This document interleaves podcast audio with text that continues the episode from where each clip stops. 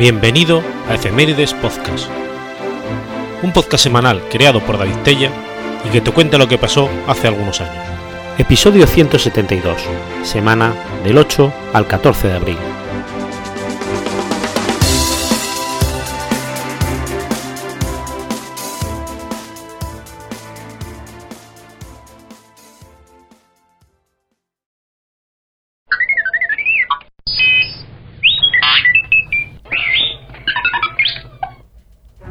8 de abril de 1832. Ocurre la Guerra del Halcón Negro. La Guerra del Halcón Negro fue un conflicto ocurrido en 1832 en el medio oeste de los Estados Unidos. La guerra tomó el nombre del jefe Black Hawk, el líder de una banda Sauk, de la tribu Fox, y los Kikapo, quienes lucharon en el frente británico contra el ejército de los Estados Unidos y la milicia de Illinois y el territorio de Michigan por la posesión de tierras en este área.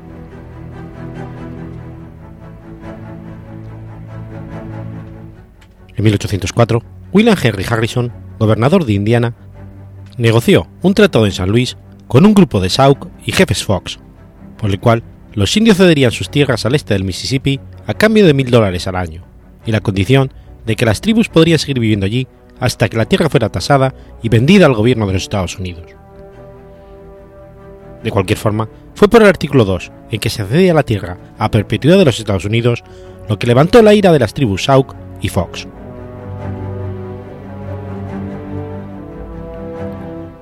Las compensaciones por las cesiones de la tierra fueron estipuladas en 2.234,5 dólares americanos, además de una compensación anual por el artículo 3 del tratado. El Tratado de 1804 con los Fox incluía artículos animando a proporcionar la amistad y la paz, así como ofertas de negocio, provisiones y garantías de protección. El tratado fue rechazado por algunos líderes de la tribus como el Halcón Negro, que no había sido consultado ni representado, y no había dado la autoridad para ceder las tierras. Después de la guerra anglo-estadounidense de 1812, en la cual Halcón Negro había luchado contra los Estados Unidos, este firmó una paz en mayo de 1816 por la cual reconocía el Tratado de 1804. Mientras, la población blanca de Illinois aumentó considerablemente tras la guerra de 1812, excediendo los 50.000 en 1820 y los 150.000 en 1830. En el 28, un enviado del gobierno estadounidense, Thomas Forsyth, informó a las tribus que debían desalojar sus asentamientos al este del Mississippi. 15 de julio de 1830, el comisionado para los indios, William Clark, firmó otro tratado con los líderes Sauk y Fox, entre otras tribus, en el fuerte Crawford en Brown Chain, Wisconsin. El tratado cedía unos 107.000 kilómetros cuadrados de tierra Sauk al este del Mississippi al gobierno de los Estados Unidos. También se creó un límite de suelo neutral entre Sauk y Fox y sus enemigos tradicionales, los Sioux, con el propósito de evitar hostilidades entre las tribus. El tratado fue firmado por Keokuk y en noviembre de 1830 aprobado por la Asamblea Sioux. El área incluía el pueblo Sauqueu, en el cruce de caminos entre el Mississippi y Rock River, que era el lugar principal de estancia estival de los Sauk, quienes se habían asentado en esta región menos de 100 años antes, cerca de la fecha de nacimiento del mismo Black Hawk. Durante la primavera de 1830, cuando Black Hawk y sus hombres regresaron al lugar para acampar, encontraron con los blancos ocupando el poblado. Black Hawk no aceptó la petición de venta de la tierra y se esforzó en recuperarla. Después de ese año de tensión, regresó en 1831. El gobernador a la, a la sazón de Illinois, John Reynolds, declaró que su estado estaba siendo invadido por los indios. En respuesta a la llamada de auxilio del gobernador, el general Edmund Pendleton desplazó sus fuerzas desde San Luis, Missouri, a Sekenuk para forzar a Black Hawk a abandonar la región inmediatamente. Black Hawk al principio se negó, pero después se movió a lo largo del Mississippi sin derramamiento de sangre bajo la amenaza de Gaines. Los 1.400 hombres de la milicia de Illinois se sumaron a la lucha llamados por Reynolds. En ese momento, Black firmó una rendición en la que prometió permanecer al otro lado del Mississippi. Sin embargo, no tardaría en romper este pacto. 6 de abril de 1832, varias tribus se unieron a la lucha y recibieron la promesa de ayuda del Reino Unido. Tras una primavera de preparativos de guerra, tanto por parte de los blancos como de los indios, tuvo lugar el primer enfrentamiento de la guerra, la batalla de Stillman Run, el 14 de mayo de 1832. Inesperadamente, la unión de los indios Sauk y Fox logró una victoria entre los blancos. Tan solo 11 hombres murieron, pero se exageró la tragedia, dejando a los indios como sanguinarios guerreros bárbaros e inhumanos. Algunos medios dieron falsamente que las bajas blancas ascendían a 2.000 hombres. Numerosos enfrentamientos menores se sucedieron ese año con diferentes resultados. Los medios estadounidenses los presentaron como masacres, entre ellos la batalla de Buffalo Grove, la masacre de Indian Creek, la masacre de, de Sam Bryan, el fuerte de Blue Mounds, la masacre de la granja de Spanford, la batalla de la Herradura Torcida, la batalla de Wadham Grove, el fuerte del río de Apple, la batalla de Kellogg's Grove, donde se enfrentaron los indios al general estadounidense Adam Snyder. Batalla decisiva de la guerra tuvo lugar el 21 de julio de 1832. Fue la llamada batalla de Wisconsin Heights, en el cual el general estadounidense Henry Dock capturó al líder indio Black Hawk cerca del actual Sauk City, en el estado de Wisconsin. Unos 70 hombres de Black resultaron muertos entre los ahogados en el río y los muertos en servicio. Los que huyeron, entre ellos mujeres y niños, serían más adelante, perseguidos capturados en la batalla de Batax, dando final a la guerra.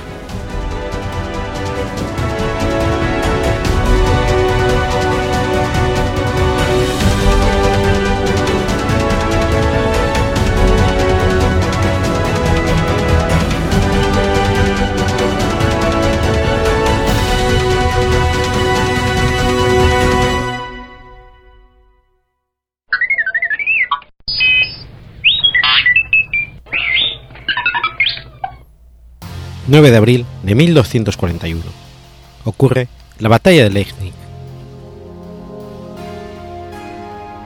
La batalla de Legnik tuvo lugar cerca de la ciudad de Legnica, en Silesia, actual Polonia, el 9 de abril de 1241. Era un intento de detener el avance por Europa de las hordas mongolas. A pesar de la victoria mongol, su inestabilidad interna les impidió seguir avanzando, y este fue el punto más occidental que alcanzaron en el continente.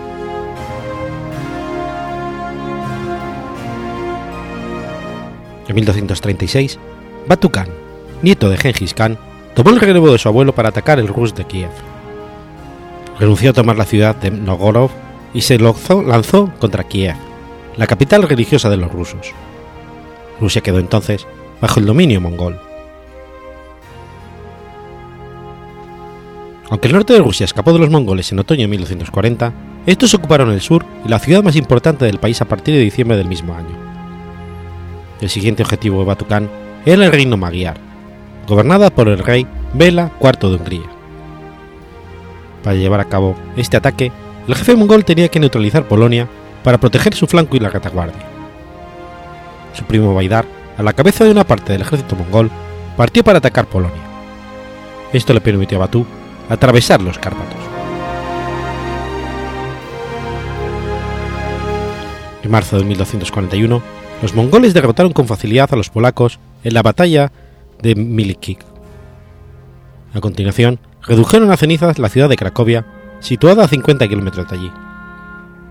Sin embargo, al proseguir su incursión hacia Silesia, se encontraron con un obstáculo. Los príncipes, los príncipes polacos y sus tropas bajo el mando del duque de Silesia, Enrique II el Piadoso. El ejército ducal constaba de unos 40.000 polacos, la mayoría caballería, y algunos de infantería de Alemania y Moravia. Enrique había salido de la ciudad de Legnik el 5 de abril por la mañana, con la intención de reunirse con el ejército de Wenceslao I, rey de Bohemia, que estaba a una jornada de marcha. Unas horas después, en una llanura al sur de Legnik, conocida como el nombre de Barslak, el duque se encontró cara a cara con Baniar y sus mongoles. Enrique tomó posiciones en un espacio elevado, con la caballería en vanguardia y la infantería detrás. Los mongoles les doblaban en número, como mínimo. Pero cuando se inició la batalla, estos pasaron al ataque sin lanzar sus acostumbrados aullidos ni los lúgubres toques de trompeta. La primera carga de los polacos se vio obligada a batirse en retirada bajo la lluvia de flechas de los arqueros montados que tenían mayor movilidad que la caballería enemiga, por, definición ligera. La segunda carga, sin embargo, pareció hacer retroceder a los mongoles. Los caballeros, ansiosos por entrar en acción, se precipitaron sobre el enemigo, pero les esperaba una nueva sorpresa, ya que los mongoles simplemente estaban poniendo en práctica su táctica preferida, simular una retirada para atraer al adversario a la trampa. Una vez que los caballeros se encontraron en contacto con la infantería mongola, los arqueros montados de la horda pasaron al contraataque sobre los francos. Como no podían alcanzar los caballeros vestidos con armadura, disparaban contra las monturas. Una vez desmontado el enemigo, lo atacaban con la lanza y lo remataban con el sable. Para crear aún mayor confusión, un incendio de la maleza provocó una densa mareda que se extendió por el campo de batalla e hizo de pantalla entre la infantería y la caballería polaca. Los arqueros mongoles, con el rostro protegido, evolucionaban con destreza en el interior de esta cortina opaca, al tiempo que disparaban sus flechas hacia todas partes sobre los desventurados infantes que se ahogaban con el humo. El ejército de Enrique el Piadoso quedó totalmente aniquilado. Se calcula que las pérdidas fueron de entre 25.000 y 30.000 hombres. Los mongoles se llevaron algunas muestras de ese macabro balance. Enviaron nueve sacos llenos de orejas a Batú, que estaba en Hungría. Enrique el Piadoso trató de escapar, al igual que el comendador de la Orden de los Caballeros Teutónicos, pero ambos resultaron muertos. Los mongoles desfilaron bajo los muros de Legnit con la cabeza de Enrique el Piadoso en el extremo de una lanza. Los propios habitantes incendiaron la ciudad y se retiraron posteriormente a la ciudadela, pero los vencedores renunciaron a sitiarla ante la amenaza del ejército de Wenceslao que se encontraba cerca. Este hizo lo mismo y adoptó una actitud defensiva. Seguro ya de que Polonia no intentaría nada para acudir en auxilio de sus vecinos, Baidar pudo entonces dirigirse de nuevo al sur para reunirse con Batú.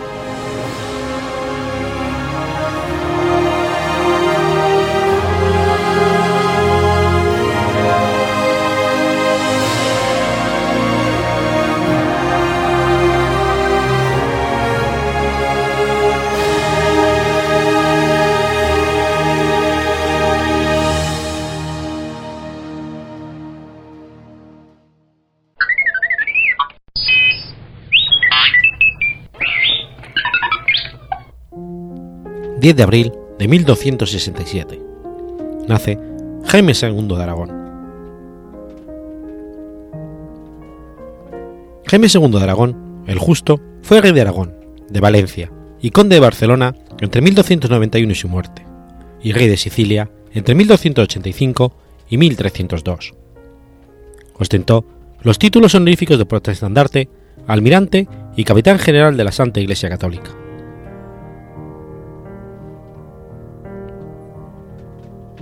Segundo hijo de Pedro III y su esposa Constanza II de Sicilia, de su madre heredó el reino de Sicilia en 1285. Derrotó a su competidor Carlos d'Anjou, cuyas fuerzas navales fueron desechadas en más de un encuentro por el almirante Roger de Lauria, nacido en la Basílica Italiana, y al servicio de Jaime II. Conquistó parte de Calabria y las islas del Golfo de Nápoles.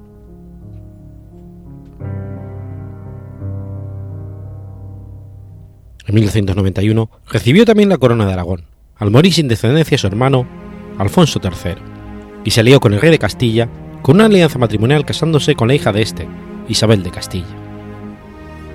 Dicha unión fue solo civil, al ser frustrada por el Papa a causa de la consanguinidad de los prometidos. No tuvo descendencia, dicho matrimonio, dado que no llegó a consumarse.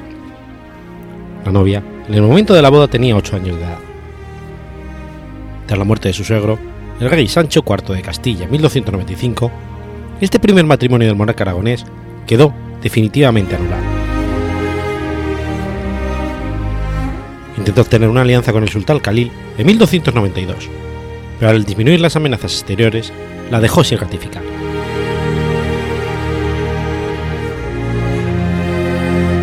En 1296 iniciaría una contienda con Castilla, aprovechando la minoría de edad de Fernando IV y los conflictos entre sus regentes, sin declaración de guerra, para conquistar el reino de Murcia. Alicante sería la primera ciudad en caer en el mes de abril, y tras ella Elche, Orihuela, Guardamar del Seguro y Murcia. En 1298 tomaría Alama de Murcia y Cartagena, y el 21 de diciembre de 1300 finalizaba la contienda con la conquista de Lorca. Por la sentencia arbitral de Torrellas y el Tratado de Elche, se firmaría la paz con Castilla, devolviéndole la mayor parte del reino de Murcia a excepción de los territorios al norte del río Segura, quedando las comarcas de Alicante, Orihuela y Elche en posesión del reino de Valencia. Su dominio sobre Sicilia había sido contestado por el papado y los Anjou, por lo que Jaime se vino finalmente a ceder la isla al Papa a cambio de los derechos sobre Escórcega y Cerdeña, y la cesión de la isla de Menorca a Jaime II de Mallorca, por el Tratado de Nagni. Sin embargo, su hermano menor, Fadrique o Federico, al que había nombrado gobernador de Sicilia, se negó a abandonar el dominio de la isla y resistió eficazmente la campaña militar de Jaime II para arrebatársela, aunque finalmente fue derrotado en 1299. Ese mismo año, se reforzó el pacto mediante la boda de Jaime II con Blanca d'Anjou, hija de Carlos d'Anjou. Federico fue reconocido como rey de Sicilia por la paz de Cantelbellota.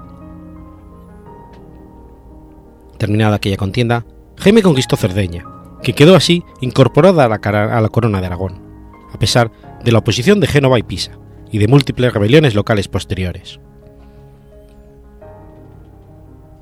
Esta política de expansión por el Mediterráneo se, se, completó con un acuerdo con Castilla para repartirse las respectivas zonas de influencia en el norte de África.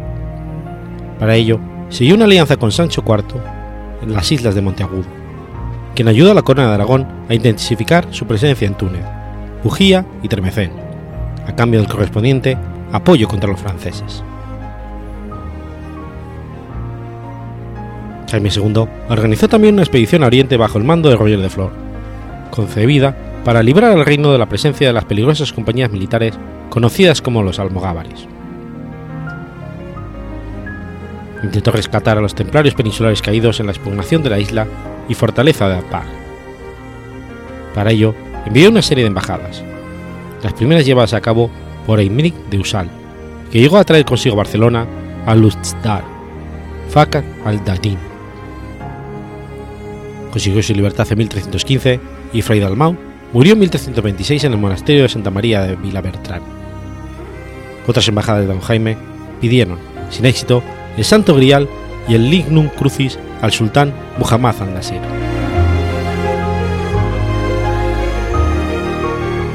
En 1312, Felipe IV de Francia combina a Jaime II a extinguir la Orden del Temple en su reino. Pero no teniendo queja el rey aragonés del comportamiento de los templarios, se niega en principio a actuar contra ellos. Conquistado ello por el Papa, no tiene más remedio que prenderlos, si bien no los condena sin la celebración de juicio previo, resultado del cual se les declara inocentes en los términos que expresa el acta del mismo. Por lo que, por definitiva sentencia, todos y cada uno de ellos fueron asueltos de todos los delitos, errores e imposturas que eran acusados, y se mandó que nadie se atreviese a infamarlos, por lo cual, en la averiguación hecha por el concilio, fueron hallados de libres de toda mala sospecha, cuya sentencia fue leída en la capilla Corpus Christi del claustro de la Iglesia Metropolitana en el día 4 de noviembre de dicho año de 1312, por Arnaldo Gascón, canónigo de Barcelona, estando presente nuestro arzobispo y los demás prelados que componían el concilio.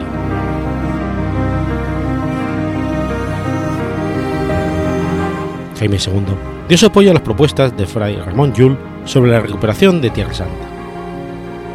Su hijo primogénito, el infante don Jaime, renunció a la corona y vistió el hábito blanco con la cruz roja, seguramente con la esperanza de llegar a ser la espada de la cristiandad. En su testamento otorgado en Barcelona el 28 de mayo de 1327, Jaime II ordenó la erección de la tumba de su padre el rey Pedro, al mismo tiempo que disponía la creación de la suya, y de su segunda esposa, Blanca d'Anjou, fallecida en 1310. Se dispuso que los sepulcros se hallaban cobijados, como así se hizo, bajo baldaquinos labrados en mármol blanco procedente de las canteras de San Feliu, cerca de Gerón. Cuando el rey Felipe II dispuso la creación de su propio sepulcro, tomó como modelo el sepulcro de su padre.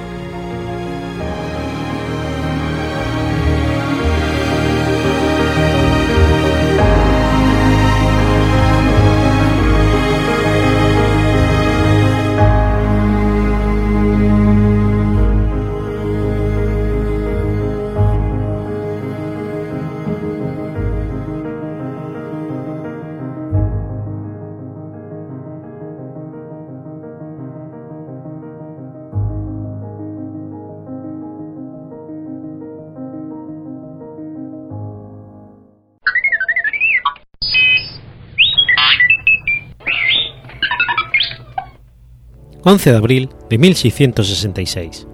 Nace José Patiño Rosales. José Patiño Rosales fue secretario de Estado de España durante el reinado de Felipe V. Fueron sus padres Lucas Patiño de Ibarra, natural de Milán, primer señor del Castelar, castellanización del italiano castellaro, y como tal fue primer señor y marqués del feudo ducal de Castellaro de Lori por compra que hizo a la Regia Cámara el 19 de noviembre de 1675, jurando fidelidad como feudatario al rey Carlos II de España, que era el duque de Milán, señor y conde del feudo imperial de Beldevere, en Asti, del Consejo Secreto de Su Majestad en Milán, entonces perteneciente a la corona española, y veedor general del ejército, castillos y artillería de Milán, Piemonte y Lombardía, y su segunda mujer, Beatriz de Rosales y Facini, nacida en Milán hija de los primeros señores y condes de Bailet desde 1647, y primeros señores desde 1650 y marqueses desde 1657 de Castellón. Patiño se dedicó en Milán, entrando en el noviciado de los jesuitas para perfeccionar sus estudios y pasando después a una de las casas que poseía la compañía en Roma. Fue catedrático del primer año de gramática en el Colegio de Tiboli de Roma no recibió las órdenes de mayor, no llegó al sacerdocio, desconociéndose cuáles fueron los motivos. Felipe V le concedió en 1707 una futura plaza de la primera que se vacase, en el Senado de Milán, no llegando a obtenerla efectivamente a causa de la, guerra, de la guerra de sucesión. Miembro del Consejo de Su Majestad en el Real Consejo de las Órdenes de España, armado caballero y comendador de hornachos, en la Orden de Alcántara en 1708. Fue capitán de justicia del final, cuyo puesto ocupó hasta que la guarnición española evacuó la plaza y todo el estado de Milán. En la guerra de sucesión se inclinó por la Casa de Borbón. Durante la guerra fue nombrado intendente de Extremadura, dejando gran fama de su gestión por haber controlado los desastres que produjo la guerra con Portugal estableció el catastro después de la ocupación de Cataluña, para que el Principado contribuyese a las arcas del Estado. En 1733 participó en la redacción y firma del primer pacto de familia. Una vez afirmada la Casa de Borbón en España, fue nombrado por Felipe V Intendente General de la Marina, teniendo como labor el fomento y la reconstrucción de la decaída Marina de Guerra y singularmente la Flota de Indias, por su notoria relación con la actividad comercial y revitalizar así las operaciones de comercio con las provincias españolas de ultramar.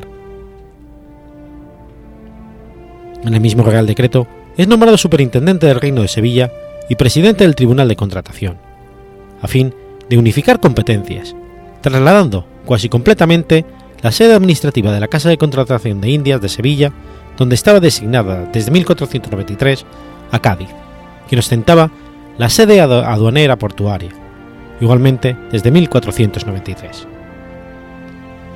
El traslado estaba directamente relacionado con el punto anterior, pero también con la distribución primigenia de las dos competencias entrabadas entre ambas ciudades, y el hecho de que ambas deseaban obtenerlas exclusivamente, probablemente también desde 1493, antes de la fundación oficial en 1503. Dos competencias serían necesarias, puerto aduana e institución administrativa del Estado. A raíz del descubrimiento, se creyó que Cádiz debía ser el punto de comunicación y centro de las operaciones con América, y por eso, en la instrucción que se dio al almirante para su segundo viaje, se le decía, porque en Cádiz ha de haber una casa de aduana, donde se ha de cargar y descargar todo lo que se enviaje o trujese y no en otra parte. Mas como al mismo tiempo se ve autorizado a Colón para elegir la ciudad de Andalucía que le pareciese más conveniente para organizar la expedición, escogió a Sevilla, y este precedente hizo, sin duda, que allí se preparasen también las armadas sucesivas, a pesar de que conforme a lo mandado, se creó la aduana de Cádiz, encomendándose su intervención al contador Juan de Soria. Establecer la casa de contratación en las atrazanas de Sevilla se resolvió poco después, en junio del año 1503, que estuviesen en el Alcázar Viejo, y en el mes de noviembre siguiente se hizo entrega a los oficiales de la parte de ese edificio denominada Cuarto de los Almirantes, donde a seguida de ligeras obras quedó instalado aquel célebre establecimiento. El 7 de junio de 1717 publicó unas ordenanzas de la Armada uniformando todas las fuerzas existentes, galeras del Mediterráneo, navíos del océano y galeones de Indias. Construyó el arsenal de la Carraca y creó la Compañía de Caballeros Guardiamarinas. Impulsó la construcción de buques de guerra y consiguió que España dispusiese de una armada adecuada a sus necesidades, formada por 31 navíos, 10 de 70 cañones y los demás de 60, 15 fragatas y numerosos buques menores. Participó en la campaña de Cerdeña y organizó las fuerzas que levantaron el sitio de Ceuta por los marroquíes. Organizó las fuerzas que tomaron posesión de Parma y Toscana en 1731 y las que conquistaron Orán y Mazalquivir en 1732. Enfermó en San Ildefonso y falleció en dicho real sitio el 3 de noviembre de 1736.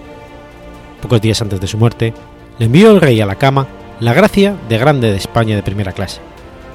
Y dicen que las crónicas de Valladares, que apenas le notificaron la real concesión, exclamó: Oh, el rey me da sombrero cuando ya no tengo cabeza. Pese a sus cargos, murió sin incremento de su patrimonio, dejando a los hijos de su hermano únicamente el título de Grande de España. El rey pagó su sepelio y ordenó que oficiasen 10.000 misas en su honor. Se le enterró en el noviciado de jesuitas de la calle San Bernardo de Madrid, en la campilla de Santa Ana de la iglesia del Salvador, y se le hicieron funerales de infante de España.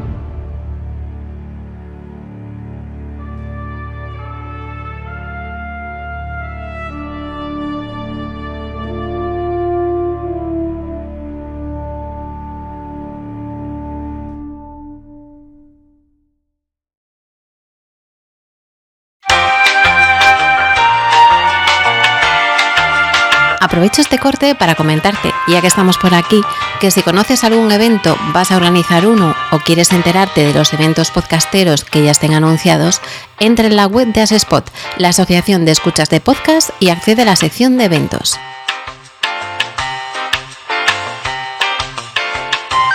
Si conoces alguno que se va a celebrar y no está allí, tienes una opción para enviar la información para incluirlo. Y si quieres estar informado de estos futuros eventos, puedes exportarlos y añadirlos a tu calendario. Recuerda asespot.org barra eventos y ahora seguimos con la programación habitual.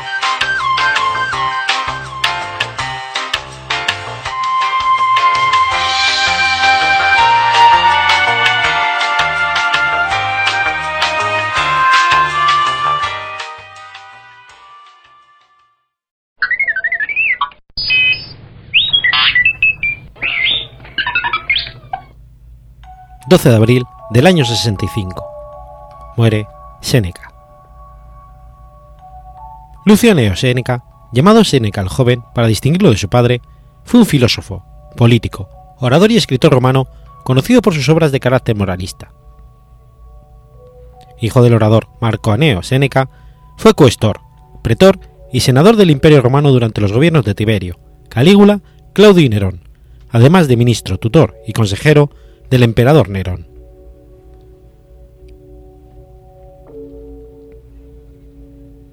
Aunque su familia era oriunda de Córdoba, en la provincia bética de Hispania, no existe ningún documento que permita afirmar con seguridad que nació en dicha ciudad.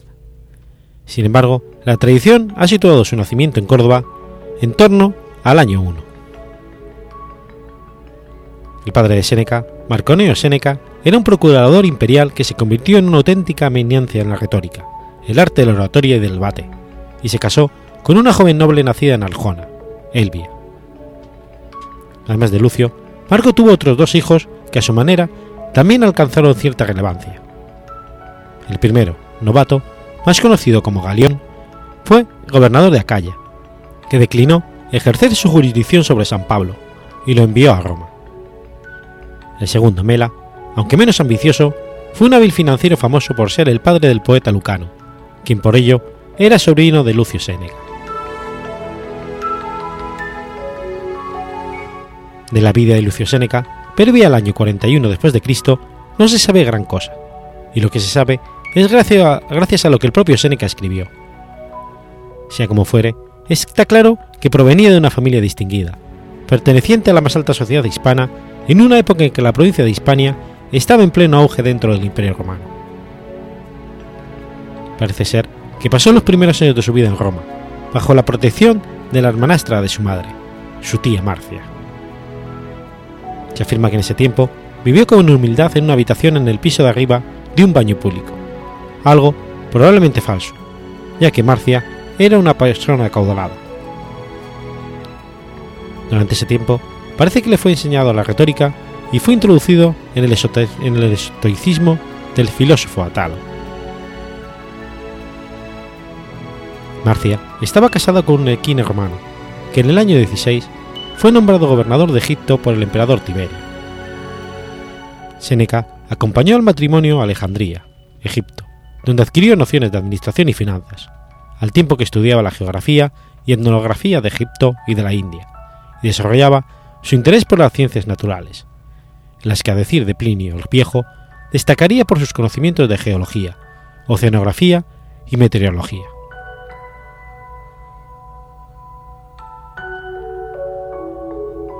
Por influjo de los cultos místicos orientales que había en Egipto, el principio demostró una cierta inclinación hacia el misticismo pitagórico, enseñado por Soción, y los cultos de Isis y Serapis, que por aquel entonces ganaban gran número de adeptos entre los romanos.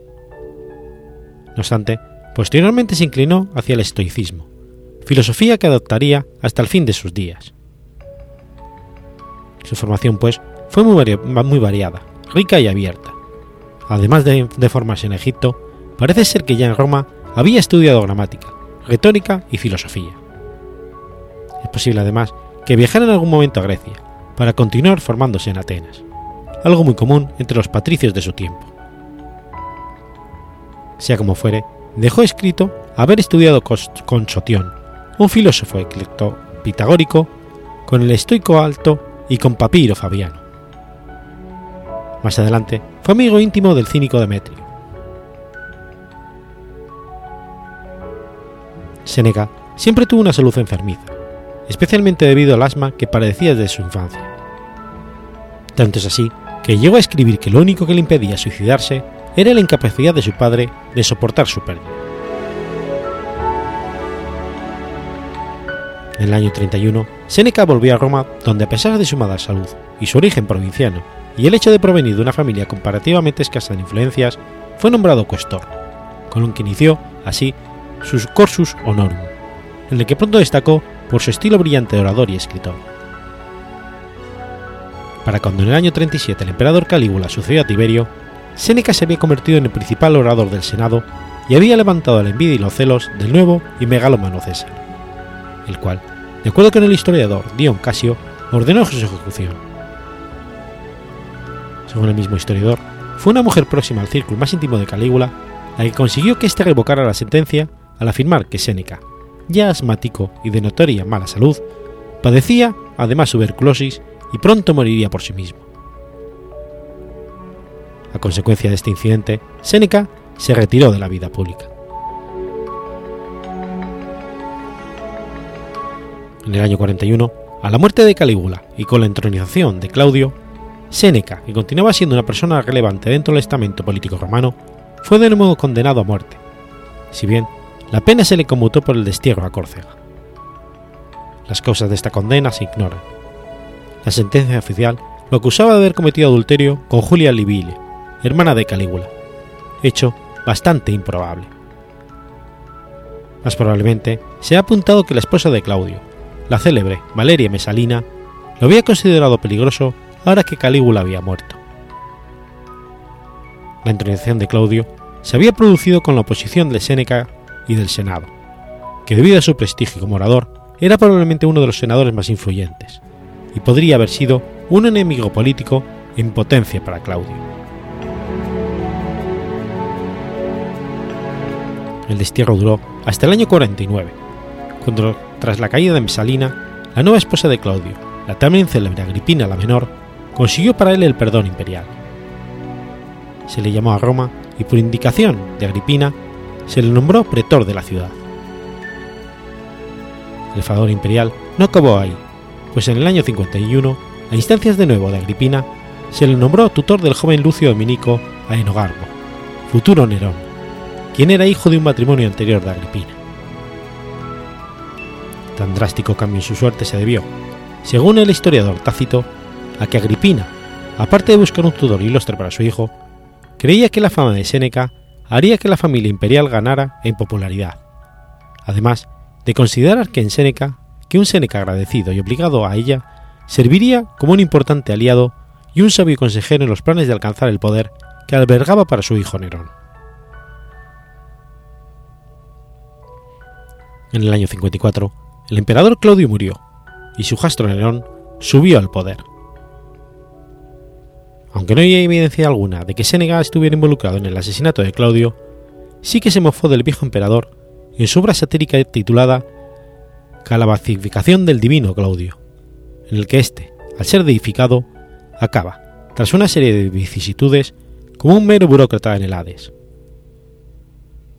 Con la subida al poder del joven Nerón, que por aquel entonces contaba con 17 años, Séneca fue nombrado consejero político y ministro, junto con un austero oficial militar llamado Sexto Afreano Burro. Durante los ocho años siguientes, Séneca y Burro, a quienes todos los historiadores romanos consideraron las personas de mayor valía e ilustración del entorno de Nerón, gobernaron de facto el Imperio Romano.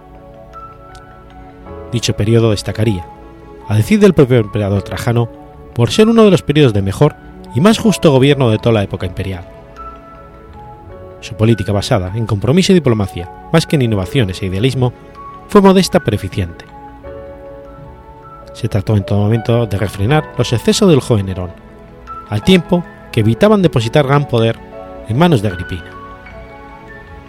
Así, mientras Nerón se dedicaba, siguiendo las instrucciones de Séneca, a un oficio moralmente aceptable, Séneca y Burro se hicieron con el poder, en el que promovieron una serie de reformas legales y financieras, como la reducción de los impuestos indirectos, persiguieron la concusión, es decir, la corrupción de los gobernadores provinciales, llevaron a cabo una exitosa guerra en Armenia a las órdenes de Corbulón, que instruyó el protectorado romano en aquel país y se mostró, a la larga, fundamental para la salvaguarda de la, frontal, de la frontera oriental del imperio.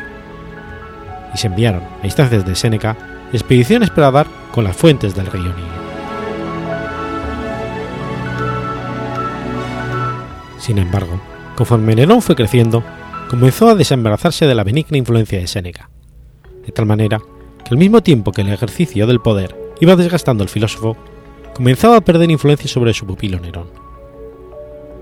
Este, que había demostrado una naturaleza cruel y vitriólica al haber asesinado a su hermanastro británico, pronto comenzó a escuchar los consejos de miembros de la peor galea de la sociedad romana, menos arribistas que como Publio Sulficio Rufo vieron una oportunidad para desplazar a Séneca del poder. Fue este Rufo en el que en el año 58 acusó a Séneca, absurdamente según Tácito, de acostarse con Agripina, con lo que dio origen a una campaña de desprestigio en la que el filósofo fue acusado de crímenes tan peregrinos como el de deplorar el tiránico régimen imperial, extravagancia en sus banquetes, hipocresía y adulación de sus escritos. De hecho, la riqueza de Séneca en este periodo alcanzó la categoría de proverbial, cuando el poeta Juvenal habla de los grandes jardines del inmensamente rico Séneca. Es probable que la inmensa riqueza del filósofo propiciara su caída frente a Nerón, el cual no toleraría que un particular pudiera hacerle sombra en este aspecto. En el año 59, la antiguamente gran valedora de Séneca, Agripina, fue asesinada por Nerón, lo que marcaría el inicio del fin de Séneca. Aunque posiblemente no estuvieran involucrados, Séneca y Burro tuvieron que llevar a cabo una campaña de lavado de imagen pública del emperador a fin de minimizar el impacto que pudiera tener el crimen. Séneca escribió la famosa carta al Senado en la que justificaba a Nerón y explicaba cómo Agripina había conspirado en contra de su hijo. Este hecho ha sido muy criticado por con posterioridad y ha sido germen frecuente de las acusaciones de hipocresía contra Séneca. Cuando en el año 62 Murro murió, la situación de Séneca en el poder se volvió insostenible, al haber perdido buena parte de su capital político y de sus apoyos. La campaña de desprestigio, además, le privió de la cercanía del emperador, el cual, rodeado de aduladores y arribistas como Tigelio, Vitelio o Petronio, pronto comenzarían a hablar y a desembarazarse de su viejo tutor. Así, ese mismo año Séneca pidió a Nerón que retirase de la vida pública y ofreció toda su fortuna al emperador. El retiro le fue concedido tácitamente, aunque la fortuna no le fue aceptada hasta años después. De esta manera, Séneca consiguió retirarse de la cada vez más peligrosa corte romana y comenzó a pasar su tiempo viajando con su segunda esposa, Paulina, por el sur de Italia.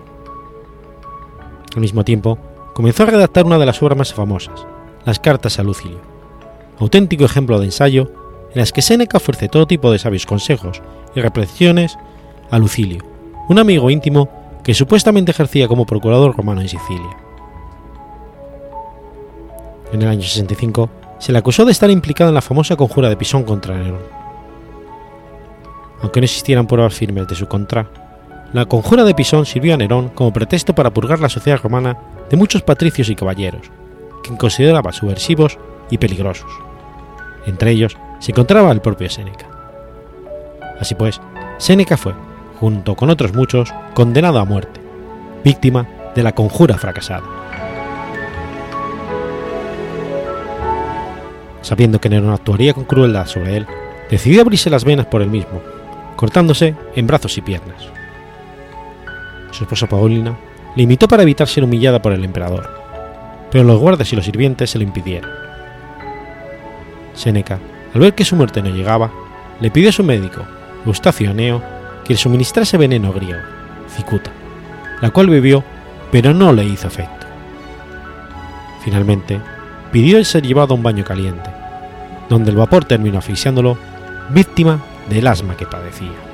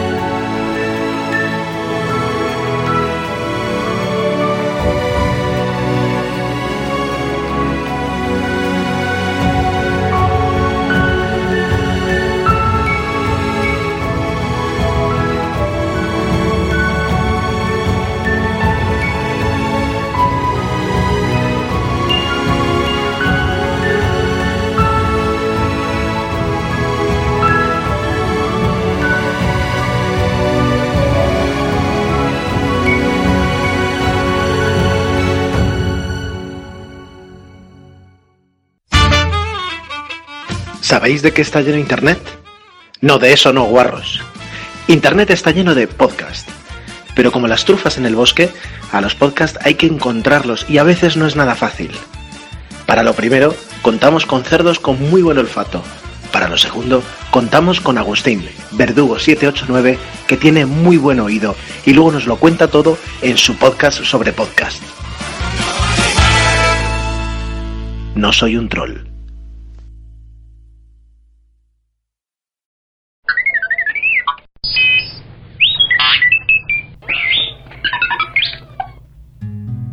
13 de abril del año 1885. Nace George Lukács. George Lukács fue un filósofo marxista y crítico literario húngaro de origen judío. Georgi Lukács nació en Budapest el 13 de abril de 1885, procedente de una familia rica judía. Su padre, Joseph Lowinger, era uno de los directores del Budapest Kreditstadt, a la sazón el banco más importante de Hungría.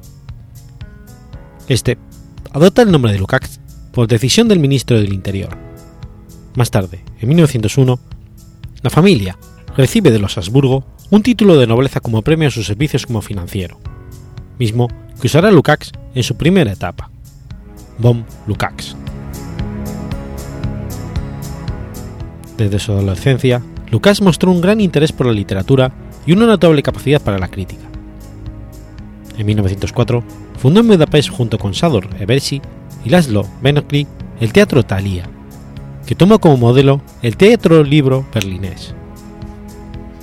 En el mismo año se hizo miembro de la Sociedad Sociológica fundada en 1901 por el jurista y sociólogo Gila Pilker y que editaba El siglo XX, revista de los intelectuales burgueses radicales.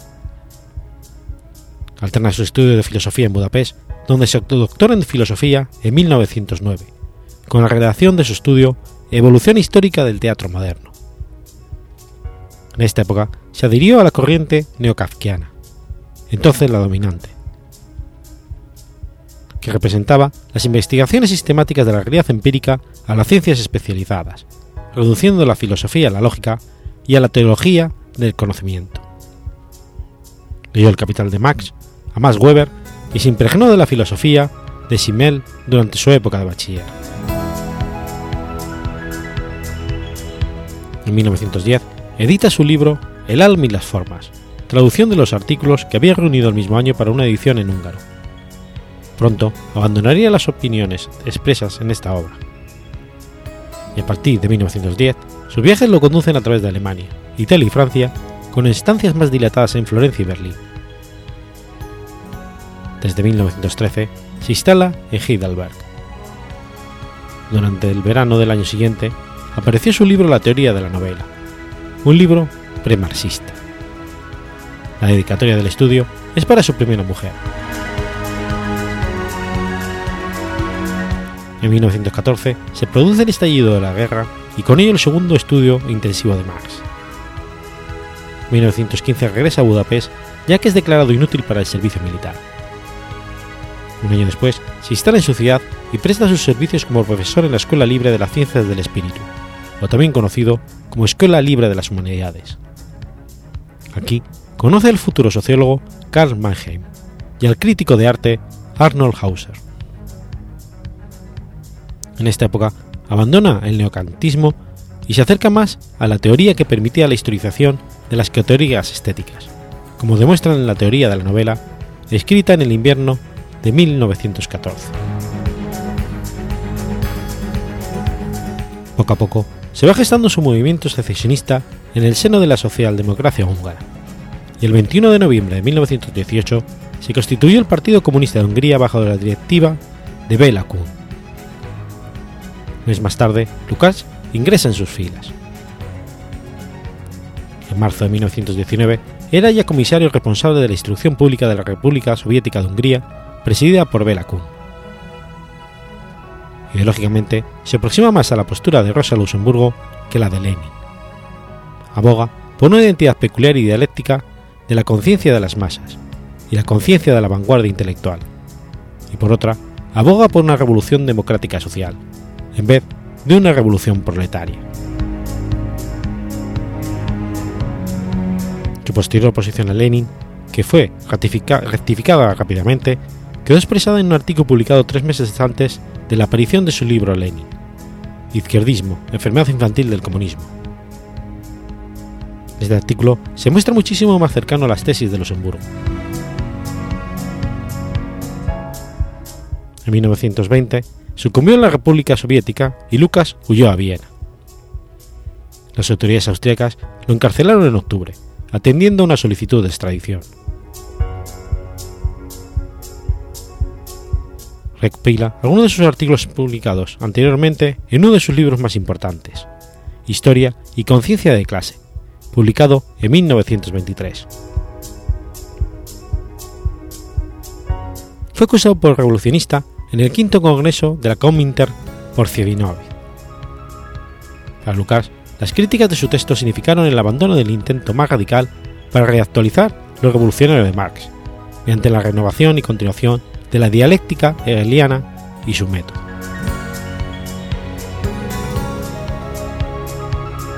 En 1928, con motivo del segundo congreso del Partido Comunista Húngaro, que había sido declarado ilegal, Lukács redactó un documento denominado Tesis de Blum.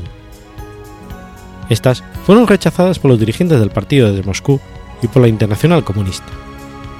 Lukács fue excluido de todos los niveles ejecutivos y obligado a confinarse en la filosofía y la crítica literaria.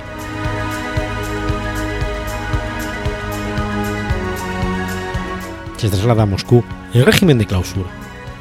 Se convierte en colaborador científico del Instituto Marx Engels, donde puede estudiar a fondo los manuscritos económico-filosóficos de Marx, todavía inéditos.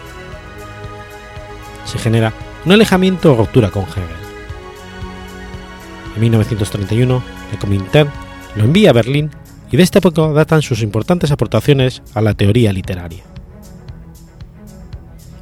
En 1933 emigra a la Unión Soviética y es aquí donde toma una elaborada proyección de su gran realismo, opuesta al realismo socialista. Se convertirá en colaborador del Instituto Filosófico de Academias de las Ciencias de Moscú, también llamado Instituto Marx Engels. Se cree que sus años en Moscú debieron ser muy solitarios y algo incomunicados. Durante este periodo con base en documentación desclasificada tras la disolución de la Unión Soviética, podría haber intervenido en las depuraciones stalinistas. Regresa a Budapest en el año 44. Sus trabajos aparecen publicados de forma rápida. Es nombrado profesor de estética de la Universidad de Budapest, miembro del Parlamento y la Academia de la Ciencia.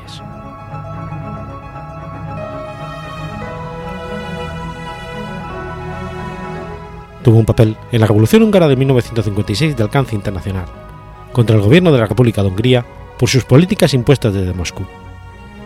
Esta revuelta duró desde el 23 de octubre hasta el 10 de noviembre de 1956. En octubre de ese año ingresó en el gobierno de Ingrid Nagy como ministro de Cultura Popular.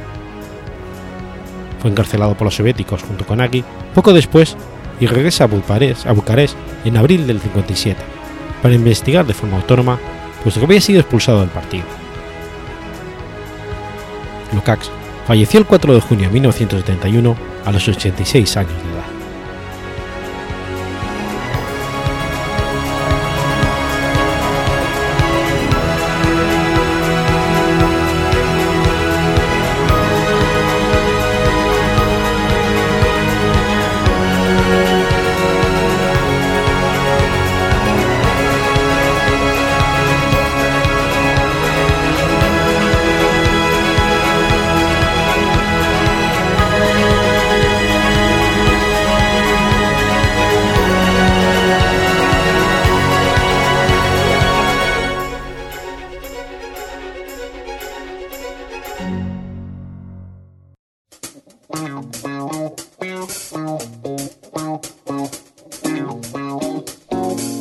¿Conoces la Asociación de Escuchas de Podcasting?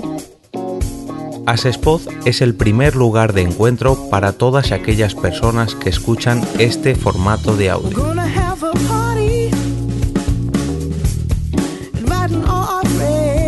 Compartimos, comentamos y escuchamos una gran cantidad de podcasts, pero seguro que no los conocemos todos. Nos falta este que estás escuchando ahora mismo.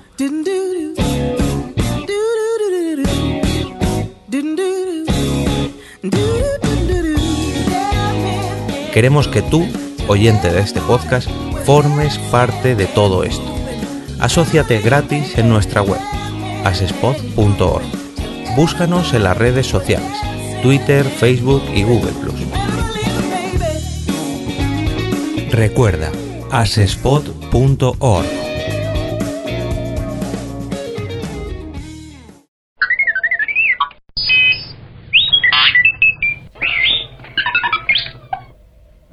...14 de abril de 1450... ...comienza la batalla de Formigny. La batalla de Formigny, enmarcada en el contexto de la Guerra de los Cien Años, sucedió en Formigny, cerca de Carentan, Francia. Acabó resultando en una victoria decisiva francesa.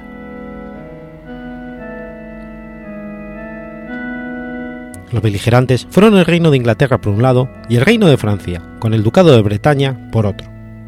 Sus comandantes eran Thomas Kirel por los ingleses y el Conde de Clermont, Arturo de Richemont, condestable de Richemont por el lado francés.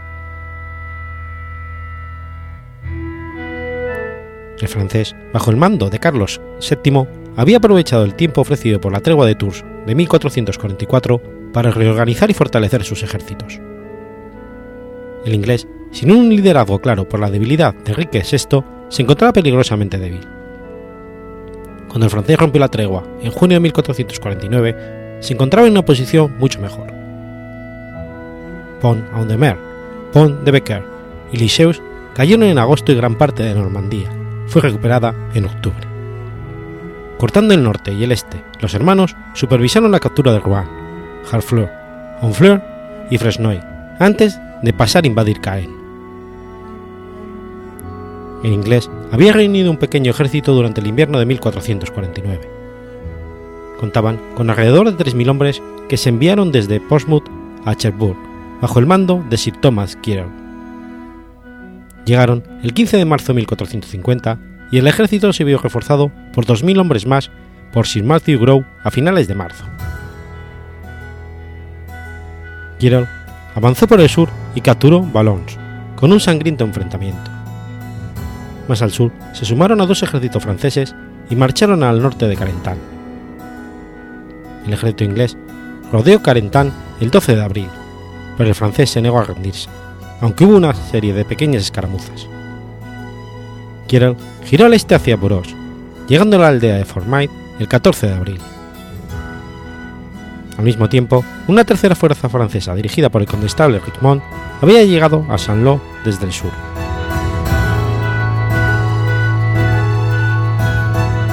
15 de abril, las fuerzas de Clermont fueron avistadas por el ejército inglés. Los ejércitos se enfrentaron sobre la carretera de Caventas-Boros, cerca del pequeño afluente del Arau. El inglés estaba de espaldas a la corriente. La formación del inglés, alrededor de 4.000 hombres y con una proporción de arquero superior, 3 contra 1, se reunió en una larga fila detrás de, detrás de las líneas de estacas y bajo pequeñas trincheras. Clermont inició el combate con ataques contra los flancos y pequeñas cargas, pero había pocas posibilidades de éxito y fueron fácilmente rechazados. Después avanzaron dos cañones. Tras un tiempo de cañoneo que causó algunas bajas, los ingleses cargaron y capturaron las armas. Estas primeras escaramuzas duraron unas tres horas. En ese momento, el ejército bretón de Arthur Richmond llegó desde el sur. Después de haber cruzado el ahora se aproximaba a la fuerza del inglés por el flanco. Su número era de casi 1.200 bretones, casi todos montados a jugar por el ritmo de su marcha. Kirel se replegó de Clermont y formó a las fuerzas en él. Con la posición preparada abandonada y dividido por el ejército del enemigo inglés, quedó abrumado tras una serie de cargas. Kirel fue capturado y su ejército destrozado. El ejército inglés sufrió un importante golpe con 2.500 muertos o gravemente heridos y 900 prisioneros, mientras que el francés y el bretón no sufrieron más de 1.000 muertos y heridos.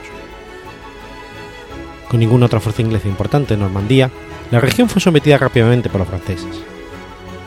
El avance continuó por todas partes, recuperando todas las posesiones inglesas, excepto Calais.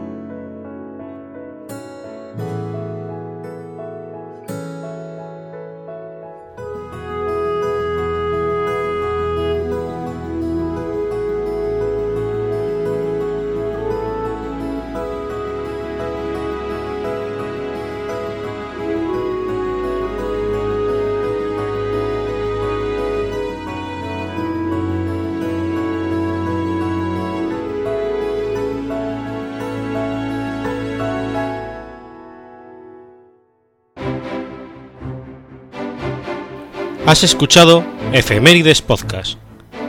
Si quieres ponerte en contacto conmigo, puedes hacerlo por Twitter a la cuenta arroba efemeridespod o mi cuenta personal, arroba telladavid, o por correo electrónico a la dirección efemeridespod.gmail.com. También puedes visitar la página web efemeridespodcast.es. Y recuerda que puedes suscribirte por iTunes y por iBox, y tienes un episodio nuevo cada lunes.